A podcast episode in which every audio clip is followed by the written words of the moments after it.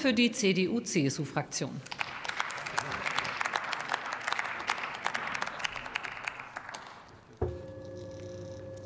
Sehr geehrte Frau Präsidentin, sehr geehrte Damen und Herren! Den Antrag der AfD-Fraktion halte ich nicht äh, für zielführend. Wir haben in einigen Reden äh, sehr deutlich äh, vernommen, wie differenziert die STIKO hier Empfehlungen gibt. Und wir sollten froh und stolz sein, dass wir eine unabhängige STIKO haben, die wissenschaftlich basiert diese Empfehlungen den Eltern äh, gibt. Für immungesunde Kinder ohne Vorerkrankungen wird keine Impfung empfohlen, weil schwere Verläufe eher selten sind. Und schließlich rät die STIKO mit Blick auf den Schutz von Angehörigen und weiteren Kontaktpersonen für alle Kinder unter zwölf Jahren, die Eltern entscheiden zu lassen, ob geimpft werden soll oder nicht. Meine Damen und Herren, ich weiß wirklich nicht, was es an diesen Empfehlungen auszusetzen gibt. Es wird hier kein Zwang ausgeübt.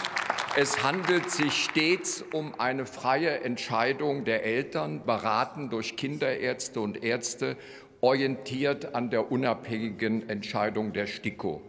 Es geht hier um den Gesundheitsschutz für vulnerable Gruppen und als positiven Nebeneffekt werden die Kliniken, die derzeit bekanntlich eh unter Druck sind, entlastet. Und falls im vorliegenden Antrag Misstrauen gegenüber Impfungen mitschwingen sollte, kann ich nur feststellen, dass Impfschutz der beste Schutz, anerkannte Schutz gegen Infektionskrankheiten ist, den wir haben.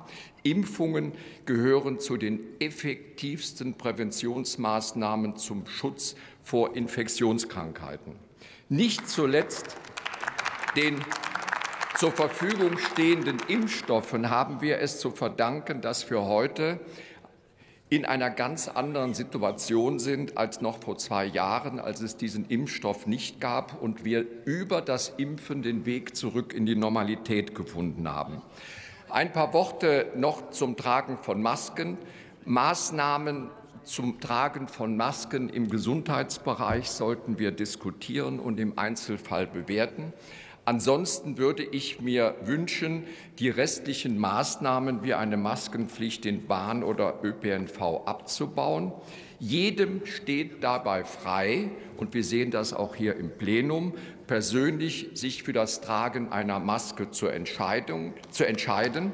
Die Erfahrungen anderer Länder zeigen uns aber auch, dass mit Maskenverzicht kein signifikanter Anstieg an Infektionen verbunden ist.